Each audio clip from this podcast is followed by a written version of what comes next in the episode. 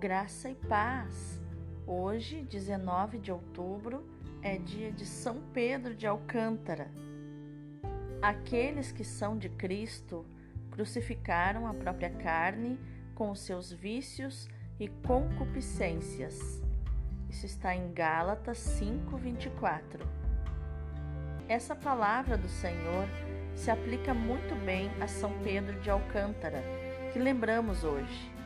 Ele soube vencer o corpo do pecado por meio de muita oração e muitas mortificações.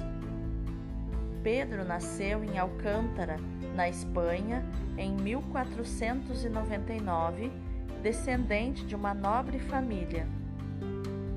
Menino simples, orante e de bom comportamento, estudou na universidade ainda novo, mas soube igualmente destacar-se no cultivo das virtudes cristãs, até que, obediente ao Mestre, o casto e caridoso jovem entrou para a Ordem de São Francisco, embora seu pai quisesse para ele o direito. Pedro foi ordenado sacerdote e tornou-se modelo de perfeição monástica e ocupante de altos cargos, que administrou até chegar, com 20 anos, a superior do convento e mais tarde eleito provincial da ordem. Franciscano de espírito e convicção, era sempre de oração e jejum, poucas horas de sono, hábito surrado, grande pregador e companheiro das viagens. Como provincial, visitou todos os conventos da sua jurisdição, promovendo uma reforma de acordo com a regra primeira de São Francisco, da qual era testemunho vivo.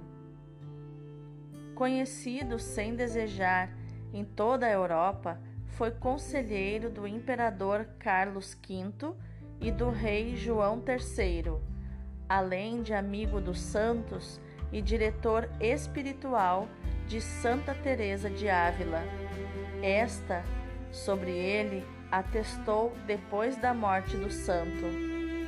Pedro viveu e morreu como um santo, e por sua intercessão conseguiu muitas graças de Deus. Santa Teresa falou isso referindo-se que São Pedro conseguiu muitas graças de Deus para ela através de sua intercessão. Foi São Pedro que obteve a autorização para que Santa Teresa fundasse em Ávila seu primeiro convento de carmelitas.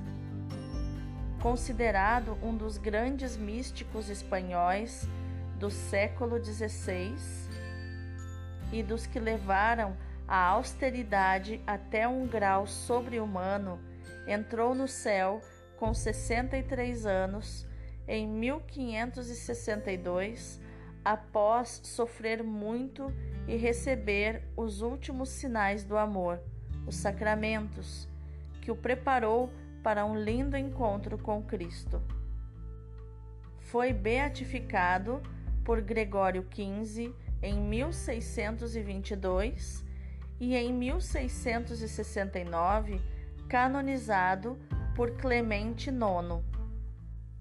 No ano 1826 foi declarado padroeiro do Brasil por solicitação de Dom Pedro I, que tinha o santo como devoção particular de sua família. São Pedro de Alcântara, rogai por nós.